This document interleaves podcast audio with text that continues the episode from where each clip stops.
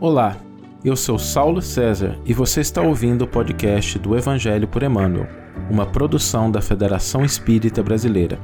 Então, hoje nós vamos começar uma, um outro texto do Novo Testamento. Né? Nós vamos começar um pouquinho, falar um pouquinho sobre o Evangelho de Marcos, que é um texto muito interessante. Existem muitas características sobre esse texto. A gente, a gente pretende fazer duas lives sobre o Evangelho de Marcos Nessa primeira, a gente vai se deter nos aspectos mais gerais do texto, na autoria, nas características que distinguem esse evangelho, e depois nós vamos, na próxima live, a gente vai aprofundar um pouquinho na estrutura, na mensagem, analisar alguns comentários de Emmanuel, para que a gente possa ter um olhar mais abrangente nessa primeira live e depois alguma coisa mais aprofundada, ok? Vamos começar então. O Evangelho segundo Marcos. Estou oh, vendo aqui o pessoal de Vitória, de Belo Horizonte. Um abraço para todo mundo. A Fernanda de Palmas, que a gente encontrou no congresso. Um abraço, Fernanda. Foi um prazer muito grande conhecer vocês. Nós temos um carinho muito especial pelo pessoal de Palmas, pelo trabalho que desenvolvem lá não só na área do espiritismo, mas também de, de fraternidade, de ação social. Um abraço para todo mundo. O Evangelho de Marcos, então. Esse é um texto muito singular, porque quando nós olhamos para o Evangelho de Marcos, nós vamos nessa primeira live falar um pouquinho sobre as características desse Evangelho, sobre o autor, e aí eu vou falar um pouquinho sobre por que é importante a gente refletir um pouquinho sobre o autor, sobre data, local, para que a gente entenda melhor a mensagem que está presente nesse texto. Então, característica de Marcos. É o menor dos quatro evangelhos. Se a gente falar assim, se a pessoa não tiver muito ânimo para começar, estiver meio desanimada, não saber por onde, começa pelo evangelho de Marcos. É um evangelho mais curto, é um evangelho um pouco mais objetivo, é um evangelho de coisas muito concretas. A gente vai ver as características desse evangelho um pouquinho mais para frente, por que, que ele é assim. Então, é, é um bom evangelho para quem não está muito habituado com, com a leitura do texto mesmo do Novo Testamento, começar pelo Evangelho de Marcos. Tem algumas questões teológicas, algumas questões que a gente vai abordar na próxima live, que merecem atenção, mas é um bom evangelho para quem tem a intenção de começar a se aproximar do texto do Novo Testamento. Lembre-se, quando a gente falou do Evangelho de Mateus, a razão pela qual o Evangelho de Mateus foi colocada em primeiro lugar é porque o Evangelho de Mateus, ele, pelas citações, pelo uso que ele faz do Antigo Testamento, ele serve de ponte entre o Antigo e o Novo Testamento. Essa é a principal razão pela qual o Evangelho de Mateus vem primeiro, e logo depois a gente tem o Evangelho de Marcos, mas é um excelente texto para a gente começar a realmente estudar, ler o Novo Testamento. É um, um texto que a gente sempre recomenda. O Evangelho de, de Marcos, ele tem 678 versículos, ele é bem pequeno mesmo, se a gente comparar com os outros evangelhos, com mais de mil versículos. Para que a gente possa ter uma ideia, a segunda carta de Paulo aos Coríntios tem 437 versículos, ou seja, o Evangelho de Marcos é um pouco maior do que uma carta, do que a, apesar de ser uma grande carta, mas ainda assim uma carta que Paulo escreve aos Coríntios. Tá? É, a maioria dos estudiosos, eu queria só entrar aqui um, ponto, um pouco nesse, nessa questão, porque nós, no movimento espírita, a gente às vezes se depara com questões. Eu estava, inclusive, falando com um grupo de jovens nesse sábado, falando um pouquinho sobre Antigo Testamento, Novo Testamento, e a gente sempre percebe que as pessoas, quando conversam com a gente que é espírita, apesar de a gente ter a melhor chave de interpretação do Novo Testamento, na minha opinião, eu acho que a doutrina espírita ela tem um tesouro de interpretação, eu acho que ela tem algo muito importante para contribuir. Quando a gente vai para os estudos, para o pessoal que é protestante, católico, eles têm já um background de estudo e que às vezes a gente não está habituado. Então, eu acho importante a gente entrar nessas questões para a gente familiarizar e para a gente não se assustar com algumas coisas que a gente às vezes lê na internet, que alguém fala para a gente. Um dos pontos interessantes é que a maioria dos estudiosos consideram esse o texto o mais antigo. Se a gente for buscar os estudos acadêmicos, mais de 90% consideram esse o texto mais antigo. E por que, que se considera esse o texto mais antigo? Porque a maneira como os estudiosos olham é para o texto finalizado. O texto, qual é o texto compilado, finalizado? É esse tempo em que os estudiosos utilizam para marcar a, a data de um texto, tá? a origem específica de um texto. Então, como a gente comentou na live sobre o Evangelho de Mateus, o Evangelho de Mateus é, é uma compilação que ocorre ali pela, pelo ano 70 da nossa era, e ele, ele utiliza de textos mais antigos, com certeza. Tá? Um dos textos que esse compilador do Evangelho de Mateus utilizou, além daquelas anotações de Levi que ele tinha em mãos, além de outros, outras narrativas orais, além de material próprio dele, que ele pode ter ou pesquisado, ou recebido por escrito, com quase toda certeza, quem compilou o Evangelho de Mateus, que não foi o Mateus, não foi o Levi o apóstolo, o Levi fez algumas anotações e que depois esse compilador também utilizou. Um dos textos que ele utilizou, com quase toda certeza, foi o Evangelho de Marcos, ou uma primeira versão do Evangelho de Marcos. Por que, que a gente pode afirmar isso com, com muita segurança? Porque quase todo o evangelho de Marcos está contido em Lucas e Mateus. Se a gente pegar todos os versículos do evangelho de, de Marcos e a gente for verificar quais desses versículos estão presentes nos evangelhos de Mateus e de Lucas, nós vamos ter uma surpresa, porque a maioria do evangelho de Marcos está contida no Evangelho de Mateus e de Lucas. Se a gente pegasse o Evangelho de Marcos e rasgasse, a gente pegasse ele e disse, olha, vamos, esquece esse Evangelho. Né? O que, que a gente perderia de material exclusivo desse Evangelho? Coisa que não tem em nenhum outro Evangelho. 28 versículos. Então, dos 678, 28 versículos a gente perderia. O restante estaria preservado nos evangelhos de Lucas e de Mateus. Por isso é que, do ponto de vista acadêmico, quem estuda esses textos afirma com muita segurança que o Evangelho de, Mar de Marcos é um texto que antecede o Evangelho de Mateus, que com certeza antecede o Evangelho de Lucas. O Evangelho de Lucas é escrito num tempo muito mais tardio, e, e ele se utiliza desse Evangelho de Marcos. Então, quando a gente se deparar com essas questões de datas, às vezes a gente olha na internet, às vezes a gente está conversando com alguém, vê uma palestra ou um estudo, é importante a gente ter essa compreensão do que é que significa datar um texto do Novo Testamento. Então, o Evangelho de Marcos, enquanto produto final tendo sido elaborado da forma como a gente conhece hoje, ou bem próximo dela, ele é talvez o texto mais antigo que a gente tem. O Evangelho de Mateus utiliza isso, utiliza as outras anotações de Levi. Tá? Esse Evangelho ele tem um foco muito grande nas ações de Jesus. Quando a gente analisa o Evangelho de, de Marcos, a tônica dele é no que Jesus fez. Não é nos grandes discursos, como a gente tem no Evangelho de João, não é naquela poesia muito bonita que a gente vai ver no Evangelho de Lucas, não é na questão do Messias, que é uma ênfase uma espiritualidade construída no cotidiano, que é do Evangelho de Mateus. Marcos foca nas ações de Jesus. Isso não é sem propósito.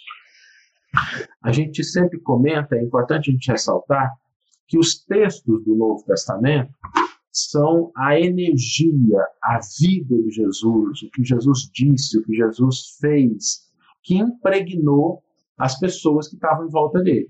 E algumas delas recolheram, anotaram do seu ponto de vista, para o seu público específico, aquilo que eles conseguiram apreender daquele foco extraordinário de luz que foi a vinda do Cristo.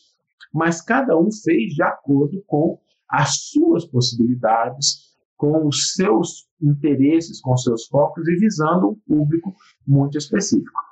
Marcos, então, o Evangelho de Marcos, a característica dele é um foco que Jesus fez. O Evangelho começa com o batismo de Jesus, ele não tem nada que narra sobre a infância, toda essa parte Marcos pula, ele não registra nenhuma, nenhum evento da infância de Jesus, ao contrário de Mateus e de Lucas. Ele começa com o batismo e a partir daí ele segue um ritmo quase frenético né, do que Jesus está fazendo. Jesus cura uma pessoa, vai numa cidade, viaja para um lugar. Ele tem uma tônica muito grande naquilo que Jesus está fazendo. Isso não é à toa. A gente vai entender por que isso quando a gente estiver analisando um pouco mais à frente esse texto. Quando a gente olha para o texto, vamos falar um pouquinho sobre o autor, né? Quem foi Marcos? E por que, que essa pergunta é importante? Porque quando a gente entende a vida da pessoa, nós começamos também a compreender a característica, a ênfase que ele deu em relação ao texto que ele produziu. Deixa, tem uma pergunta aqui da Valéria Xavier, uma pergunta muito interessante, eu vou responder ela daqui a pouquinho, Valéria, mas é muito importante a sua pergunta. Aliás, eu queria recomendar para o pessoal que façam perguntas, que coloquem as suas dúvidas, tá? Não tenham medo de perguntar, não tem pergunta certa, pergunta errada. E, é até interessante porque às vezes a sua pergunta é a dúvida do outro. Então, se você não quiser fazer por você mesmo, se estiver envergonhado, faz por caridade, porque você está ajudando a outra pessoa esclarecer a dúvida dela. E como a gente está aqui num ambiente muito fraterno, muito familiar, é muito interessante que a gente possa conversar sobre essas dúvidas que surgem da mensagem, do texto. Então, sempre é importante, quando a gente está olhando um texto do Novo Testamento, a gente analisar quem é o autor, porque a história, a vida dele, é o que foi impregnado pelo Cristo, pela mensagem de Jesus. Então a gente consegue acessar a mensagem de Jesus através de uma rota mais segura e a gente não se perde em raciocínios teológicos que às vezes se distanciam do texto, porque a gente tira o texto daquela concretude, do lugar em que ele teve, da pessoa, do coração, de quem estava ali externalizando, de acordo com as suas possibilidades, a mensagem de Jesus. Então é muito importante a gente saber quem é a pessoa, como é que esse texto foi produzido, em que época que ele foi produzido. O que é que nós sabemos quando a gente olha pelos textos? E aí é sempre importante a gente separar três níveis de entendimento sobre autoria. O primeiro nível é aquele que decorre do próprio texto. Quando a gente está lendo um texto do Novo Testamento e ali, no próprio texto, surgem informações sobre o autor. Então, Paulo registra boa parte das das ocorrências da vida dele, algumas coisas importantes, nas cartas que ele escreve, falando sobre o que ele passou, sobre a experiência que ele teve no terceiro céu. Ele sempre dá alguma questão, alguma informação sobre ele. Então, essa é uma primeira forma. A gente lê o texto e aí, lendo o texto, buscar informações sobre o autor. Uma outra forma é a tradição, aquilo que comumente se partir dos pais da igreja, daquelas pessoas que viveram no primeiro, segundo, terceiro século da era cristã, o que eles guardaram como tradição. Essa é uma fonte importante também. E uma terceira fonte que a gente que a gente sempre considera, são as revelações do mundo espiritual. Nesse quesito, é sempre bom lembrar da recomendação de Kardec com relação à universalidade do ensino dos espíritos. Quando a gente se depara com autores espirituais que trazem diferentes informações, quando a gente tem controvérsia sobre isso, é, vale a opinião da maioria dos espíritos, por assim dizer, que estão trazendo as suas informações. Esse é o critério que Kardec estabelece e é um critério importante quando a gente estiver julgando. Porque mesmo entre os autores espirituais, existem algumas divergências, existem acesso a informações diferentes, e a gente precisa considerar isso. Não é só porque a pessoa morreu que ela teve acesso a tudo, que ela virou sábia da noite para o dia. Tá? Os espíritos somos nós, sem a roupa de carne, sem o corpo, mas continuamos sendo espíritos que temos as nossas limitações, que temos as nossas os nossos enviesamentos, as nossas maneiras de pensar. Então é importante a gente separar isso. Quando a gente olha para o texto, então, de Marcos, o que a gente sabe é que é um, um, texto que não diz nada sobre Marcos. O autor não se coloca no texto. Ele dá ênfase ao Evangelho de Jesus. Ele começa dizendo o Evangelho segundo Jesus, o Evangelho de acordo com Jesus, né? Kata Evangelion, Jesus, que é a forma grega de falar, é o Evangelho, a boa nova de acordo com Jesus. E é interessante quando ele começa o Evangelho dele com esse texto, com esse versículo, porque ele nos mostra que o Evangelho não é o texto que ele está escrevendo. Ele é um dos autores que deixa isso mais claro. O Evangelho não é o texto que eu estou escrevendo. O Evangelho é a boa notícia, a boa nova, de acordo com o que Jesus viveu, de acordo com a vida de Jesus. E aí ele dá a sua própria interpretação. Tá?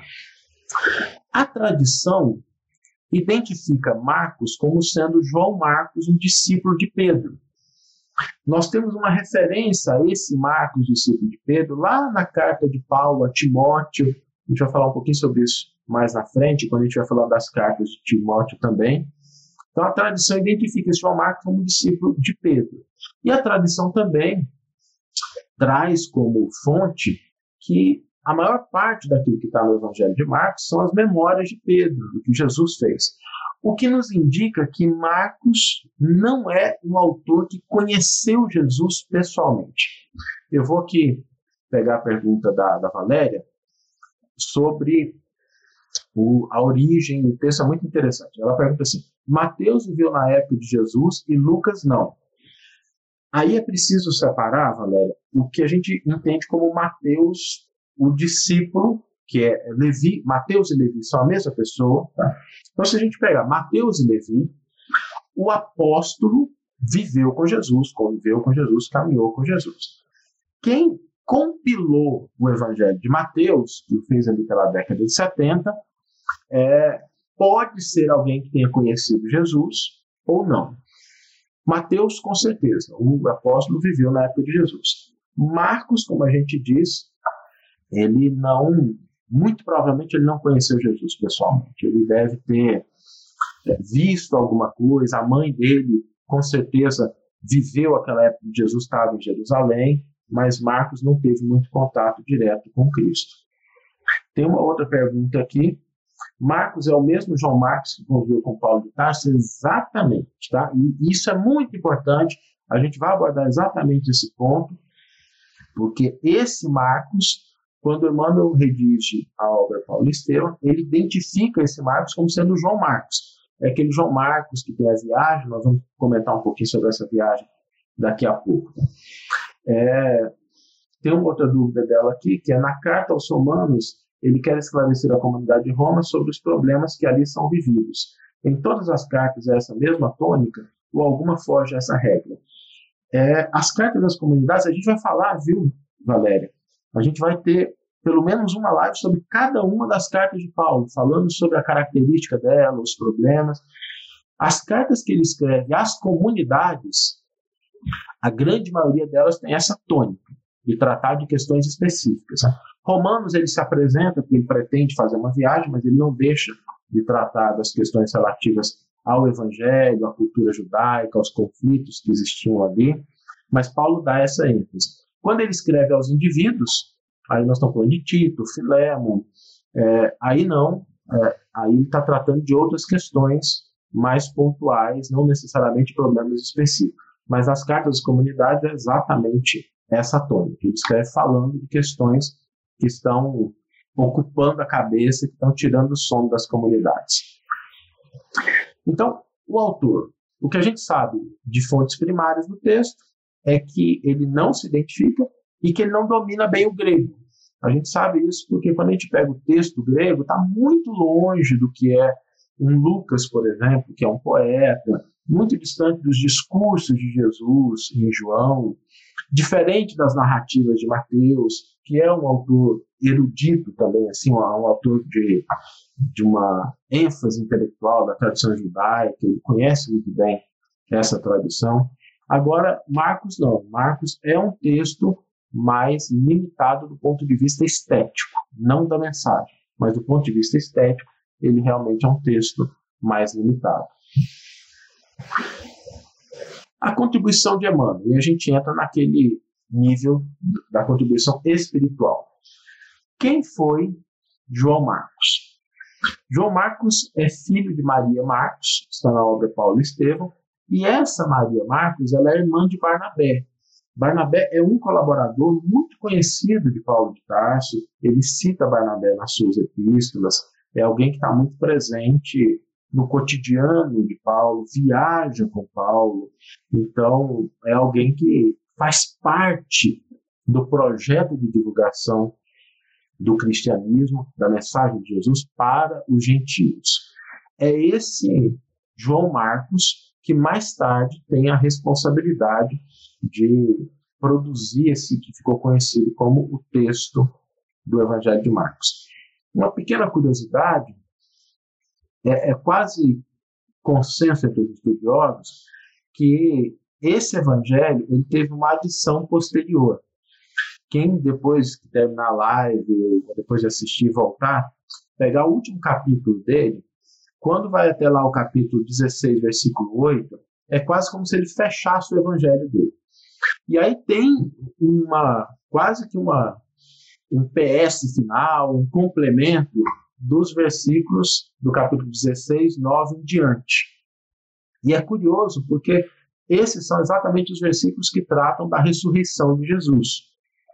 Muito provavelmente, em algum momento, alguém pegou o evangelho de Marcos e falou assim: gente, mas como é que o evangelho é escrito e não fala da ressurreição de Jesus, não trata desse evento importante? E aí fez um adendo aí a esse texto. Então, essa parte do evangelho de Marcos, do capítulo 16, versículo 9 em diante, é conhecida como o final longo, que quase é um consenso de que esse, essa parte foi uma inserção posterior. Voltando à personalidade de, de João Marcos, Maria Marcos era uma mãe que ficou muito empolgada com a mensagem de Jesus. E ela queria muito que o filho seguisse a sua mensagem. A gente vê que as mães são assim desde a época de Jesus, querem sempre o melhor para os seus filhos, apesar dos filhos às vezes não se sentirem muito motivados com essa proposta. Então, as mães que ficam assim, nossa, eu queria muito que meu filho fosse na mocidade, mas ele fica desanimado. Eu queria muito que meu filho participasse do culto, mas ele sempre faz cara feia. Na época de Jesus era mais ou menos assim também, não precisa se preocupar, não tem nenhuma novidade. E é, a, a atitude de Maria Marcos foi muito interessante, porque ela persevera ela não desiste. Ela fala assim: ah, tá bom, se meu filho não quer, é, então deixa para lá. Quando ele ficar grande, ele decide o que fazer na vida. Eu não vou interferir. Não. Ela persiste, ela continua. Ela, inclusive, vai procurar Paulo e Barnabé, porque os dois iam viajar para divulgar o evangelho, e ela faz um esforço enorme para que Paulo e Barnabé levem Marcos, levem João Marcos junto com eles, numa viagem, para que ele participe do processo de divulgação da Boa Nova. Quando Paulo conversa com ela, está registrado em Paulo Estevam, é curioso que ele percebe que existe uma diferença entre o interesse e a empolgação da mãe e o interesse e a empolgação do filho, de Marcos. A mãe está mais animada do que o filho.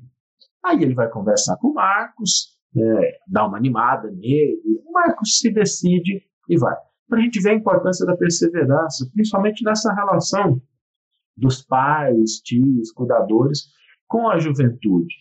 É, um, é muito natural que o ser humano, no seu processo de desenvolvimento, hora que ele chega na juventude, ele está ajustando a sua personalidade. São muitas coisas, são mudanças físicas, são mudanças psicológicas, são mudanças de como ele se posiciona na sociedade, como é que ele constrói a sua rede de amigos, de ideais, de responsabilidades. A gente não pode julgar a juventude pela ótica da maturidade, de alguém que já fez as suas escolhas na casa dos 25, 30, 35 anos. São momentos diferentes na nossa vida e que exigem posturas diferentes. Se não faz sentido a gente chegar para uma pessoa de 40 anos e falar assim: olha, você tem que fazer isso, você deve fazer aquilo, a nossa energia gasta no, em empurrar a pessoa, em direcionar na casa dos 40, ela tem que ser menor do que o que seria para alguém que está aí na casa dos seus 15, 14, 17 anos. É natural isso. E eu acho muito bonito quando a gente vê isso expresso na história desse evangelho, porque a gente vai ver um, um jovem, eu não diria titubeante, mas assim, não tão empolgado, mas que depois se converte em um dos quatro evangelistas. Olha, olha que coisa maravilhosa. Aquele jovem que Paulo olha para ele e fala assim: é, Eu acho que esse aqui não está tão empolgado quanto a mãe dele. O investimento feito nesse jovem deu tantos frutos que ele se converteu em um dos evangelistas. Um dos, escreveu um texto que foi canonizado naquilo que é o texto mais sagrado para os cristãos. E quando a gente percebe isso, a gente tem que reconhecer que nós não sabemos o futuro das criaturas. Que às vezes uma criatura que hoje a gente olha para ela, fala assim, não, mas fulano não vai dar muita coisa. No futuro pode ser um grande missionário. Eu me recordo quando a gente estava fazendo a pesquisa por Evangelho, por Emmanuel, e que a gente recorreu à revista Reformador de 1927, quando o Chico estava começando a ser conhecido. E é muito curioso, muito interessante a gente olhar como o movimento espírita, a Federação Espírita Brasileira, naquela época, se referia à figura do Chico, que era alguém que estava começando. E aí a gente percebe que o tom não é o tom de reverência que a gente tem hoje. Naquela época, só falei, olha, tem um rapazinho lá em Minas Gerais, em Pedro Leopoldo, é um médio interessante, talvez valha a pena a gente conhecer, dar uma força para ele. Ou seja, é, não tinha condição de, naquela época, aquilatar a dimensão espiritual do trabalho que Chico desenvolveria. E aqui nós temos um exemplo muito importante disso. Né? Um exemplo de Marcos, que ele não estava tão empolgado, mas que depois cabe a ele a tarefa de redigir um dos quatro textos mais importantes do cristianismo. Bom, Paulo convence Marcos, ele fica animado, e os três saem de Jerusalém para Antioquia. Lembrando que naquela época não era uma questão de pegar um carro e viajar, não era pegar um avião, era andar a pé. E aí a coisa começa a complicar, porque quando Marcos começa a lidar com as dificuldades é, da viagem, ele começa a falar assim, gente, esse negócio de divulgar o cristianismo não é bem o que eu imaginava. O nível de dificuldade é complicado. O nível de esforço pessoal, de desprendimento, é grande. Mas ele vai até Antioquia. Na viagem, Paulo tem aquele, aquele insight de que ele deveria ir para os, o mundo dos gentios, que ele deveria divulgar o evangelho entre os gentios. Isso porque, quando ele está em Jerusalém, ali conversando com a mãe de Marcos, antes de começar a viagem, ele se aproxima da casa do caminho e ele percebe que a Casa do Caminho está muito diferente. A liderança da Casa do Caminho ela já não está nas mãos de Pedro, de um ponto de vista pragmático. Né? Embora Pedro ainda seja a figura patriarcal importante, a liderança está na mão de Tiago, a simplicidade do cristianismo já estava um pouco esquecida, já estavam mais afeitos a, aos ritos, a uma reverência, ao judaísmo. Tanto é que Tiago nem recebe Paulo e Barnabé na casa do caminho. Quando eles chegam em Jerusalém, eles procuram a casa do caminho e não são recebidos ali. Por isso é que eles vão se hospedar na casa de, da mãe de Marcos, de Maria Marcos. A gente vê que às vezes a gente pensa que uma coisa é ruim na nossa vida, mas é exatamente aquele problema que nos coloca diante de uma oportunidade. O fato de Tiago não ter recebido Paulo e Barnabé na Casa do Caminho fez com que ele se hospedasse na casa de Maria Marcos, uma pessoa que tinha um pouco de condições, e aí começa toda essa epopeia. Então, durante a viagem de Jerusalém para Antioquia, Paulo tem a ideia de ir para os gentios. Marcos fica um pouco reticente com relação a isso, porque divulgar o cristianismo, as ideias de Jesus, a proposta do Cristo para um público que não tinha acesso à tradição judaica não era uma coisa simples. Não era algo que se faria com muita facilidade. Ele tem uma consciência desse ponto, ele está correto nas dificuldades que essa empreitada traria. Não é uma coisa que seria feita de maneira fácil. E entre os judeus que já conheciam o Deus único, que já tinham a expectativa do Messias, que já tinham um background sobre o qual se poderia falar da mensagem de Jesus, já era difícil. Imagina para um povo que era politeísta, cujas práticas eram diferentes. É, ele percebeu essa dificuldade, ele estava correto nesse ponto. Quando Paulo chega em Antioquia, ele comenta com os anciões de Antioquia a sua, o seu projeto, isso é acatado, e ele então segue para a ilha de Chipre, que é a cidade natal de Barnabé. Muitas vezes Barnabé é referido no livro Paulo Estevão como o levita de Chipre, porque ele vem dessa região.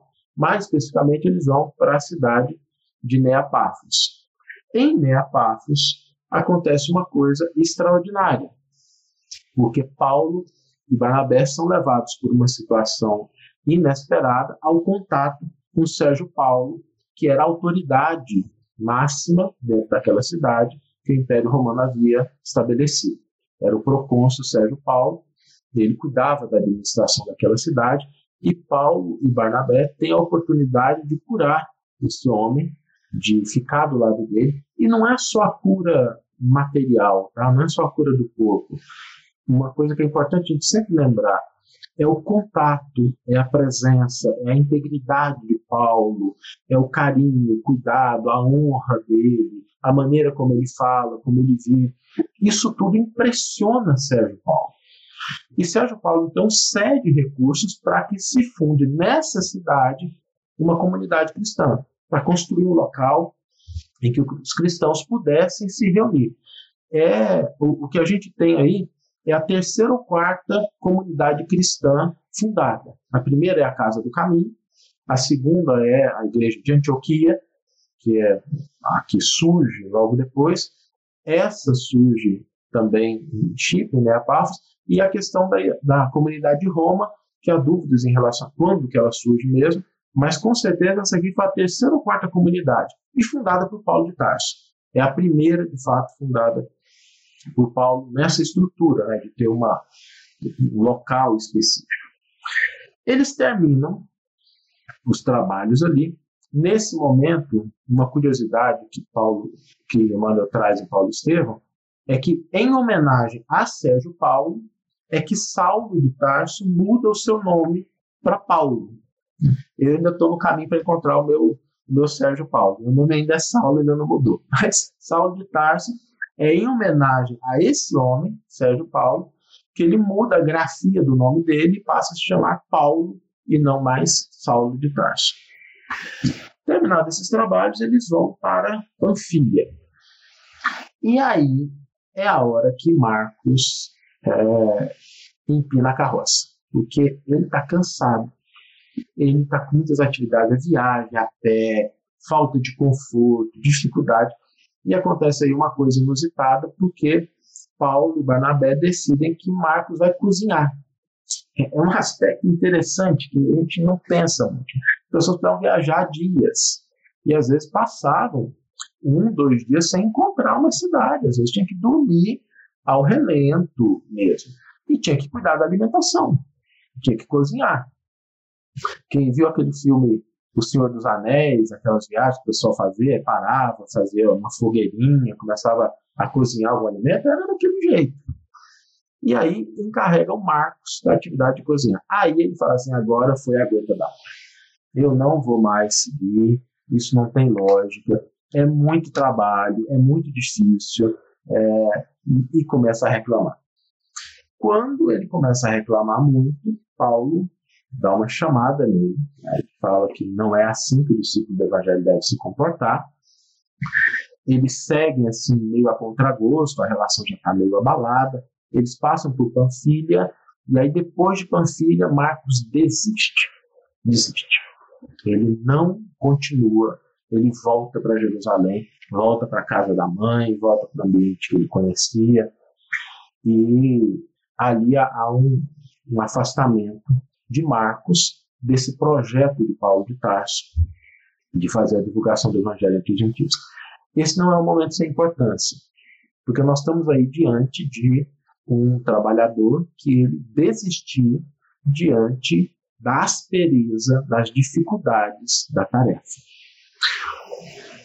O nosso estudo aqui ele não tem só o objetivo de fazer essa revisão histórica, linguística, a gente também quer trazer para o nosso cotidiano. Por isso que a gente sempre fica fazendo esses paralelos, a gente vai olhar as duas coisas.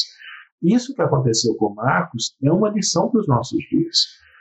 Porque não raro, muitos trabalhadores acabam se afastando da tarefa, seja dentro do centro espíritas, das comunidades católicas, evangélicas, protestantes, pela dificuldade que é. E essa atitude da gente se afastar do evangelho é uma atitude arriscada.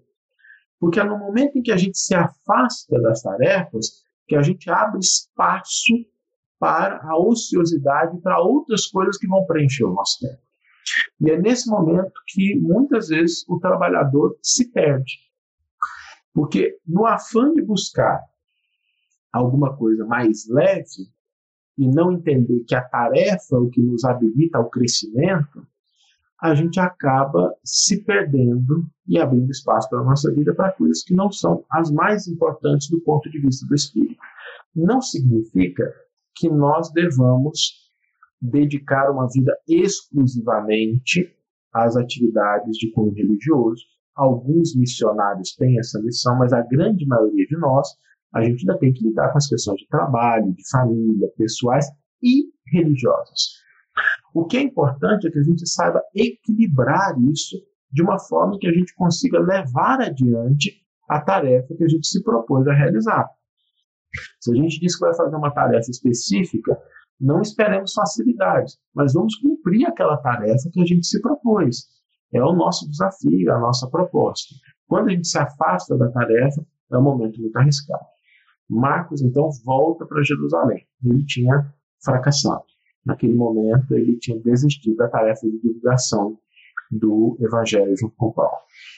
Mais tarde, Barnabé faz uma segunda tentativa de levar o sobrinho junto com Paulo. Mas Paulo aí, que aí já tinha uma outra responsabilidade, uma outra estatura do, dentro do, da proposta de divulgação, dentro do cristianismo, Paulo percebe que acompanhá-lo, a ele, Paulo, exigia muito desprendimento, muito esforço, e Paulo é contra a a volta de Marcos a essa comitiva.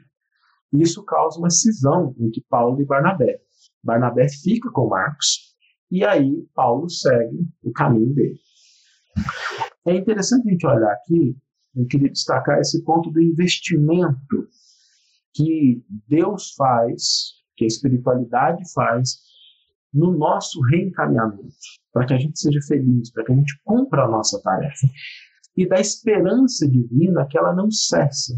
Através de diferentes pessoas, nós vamos sendo convidados, reconvidados, triconvidados ao cumprimento da tarefa que a gente se propôs a fazer na espiritualidade. Porque a gente sabe que não existe reencarnação à toa.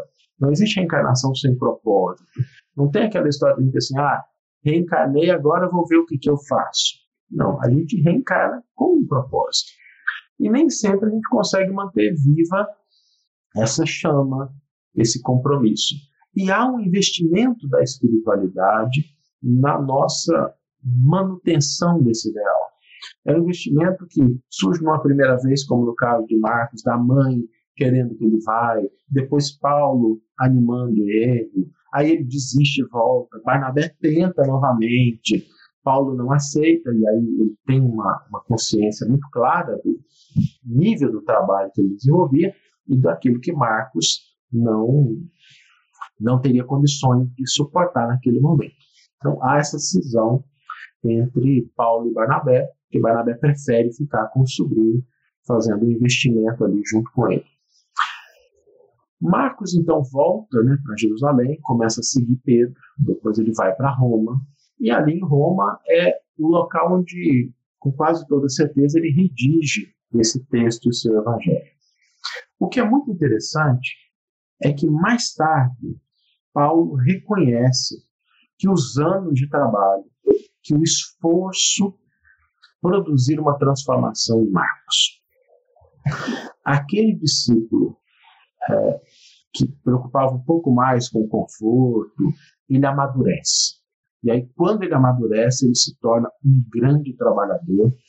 Na epístola a Timóteo, Paulo de Tarso pede a Timóteo que leve, que peça a Marcos para que vá até Roma para auxiliá-lo nos trabalhos.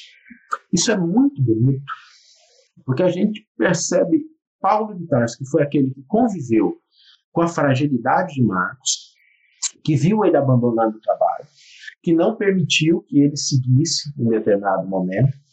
Chega um momento que ele reconhece assim: não, agora Marcos está pronto. Marcos está tão pronto que, Timóteo, se você puder, pede para Marcos vir aqui me auxiliar, porque ele é a pessoa que eu estou precisando nesse momento. Isso nos mostra que quando nós olhamos para uma criatura humana, seja um filho, seja um pai, uma mãe, seja um colega de trabalho, seja um amigo, a gente precisa ter a, a ciência desse, dessa transformação que uma pessoa pode ter na vida e a gente não desistir das pessoas que estão à nossa volta. O exemplo de Jesus é um exemplo muito bonito, porque ele não desiste daqueles companheiros titubeantes que caminhavam com ele. A espiritualidade não desiste da gente, Deus não desiste da gente e a gente não deve desistir daqueles que estão próximos.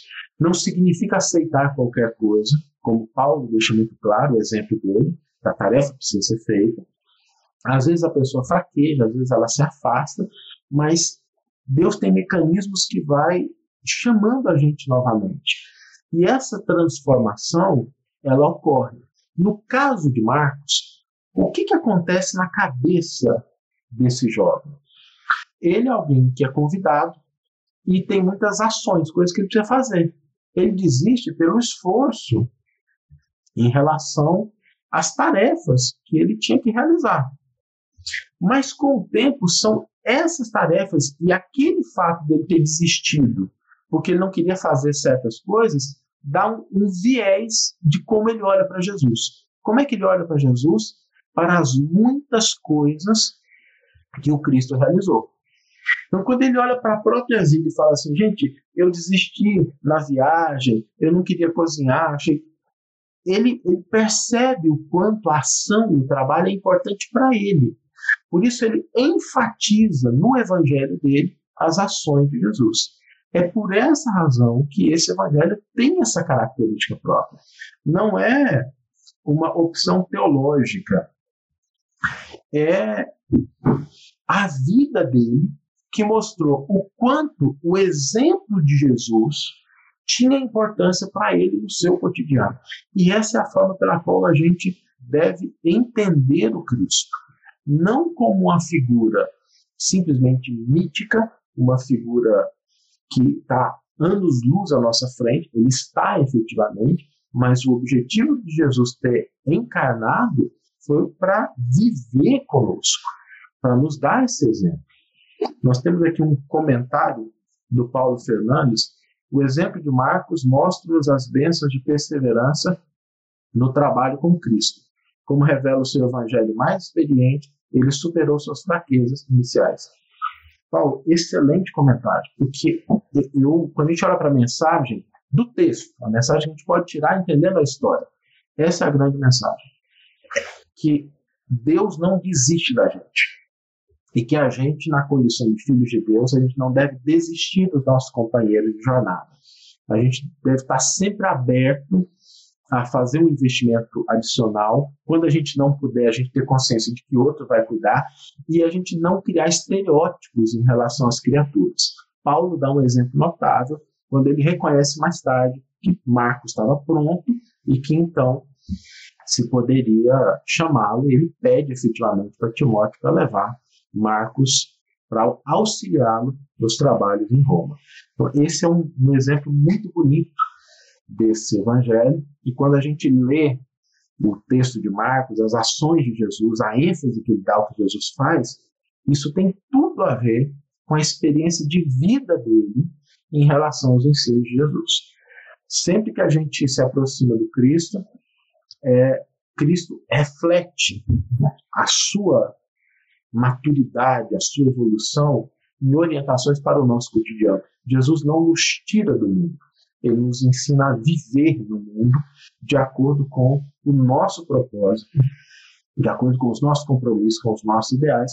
E aqui a gente tem um rapaz meio desanimado, que fracassa e que depois tem a grande honra e o grande trabalho de produzir um dos quatro evangelhos que constam do Novo Testamento. E a, a nossa mensagem final é uma frase que a gente sempre gosta muito de dizer que o discípulo será convidado a reconhecer que não há transformação sem esforço, nem edificação no bem sem perseverança. Não é possível a gente se transformar e nem edificar alguma coisa no bem sem perseverança. Essa perseverança, ela ocorre não só da perseverança de Deus, de está à nossa volta, mas da nossa perseverança. Porque Marcos também, apesar de ter falhado, ele perseverou. Ele não cedeu à vergonha, ele não cedeu ao desânimo, ele falou assim, gente, ó, já que eu falhei uma vez, quem sou eu? Não vou continuar. Ele persiste no seu trabalho de, de se autoaperfeiçoar e aí efetivamente ele consegue fazer essa grande transformação. É um texto muito interessante, é um texto que tem características próprias, a gente vai abordar isso na nossa próxima, live, falar um pouquinho sobre a mensagem, mas a gente queria dar esse overview sobre o Evangelho de Marcos, que é um dos textos extraordinários para a gente conhecer e para a gente se aproximar dele com essa ótica. Ele é o resultado da, da impressão que a vida de Jesus teve num jovem que foi aos poucos se transformando e se tornou um dos evangelistas. Para saber mais, acesse o canal da FEB TV no YouTube, Instagram e Facebook, e o canal do Evangelho por Emmanuel no Facebook e Instagram. Um grande abraço.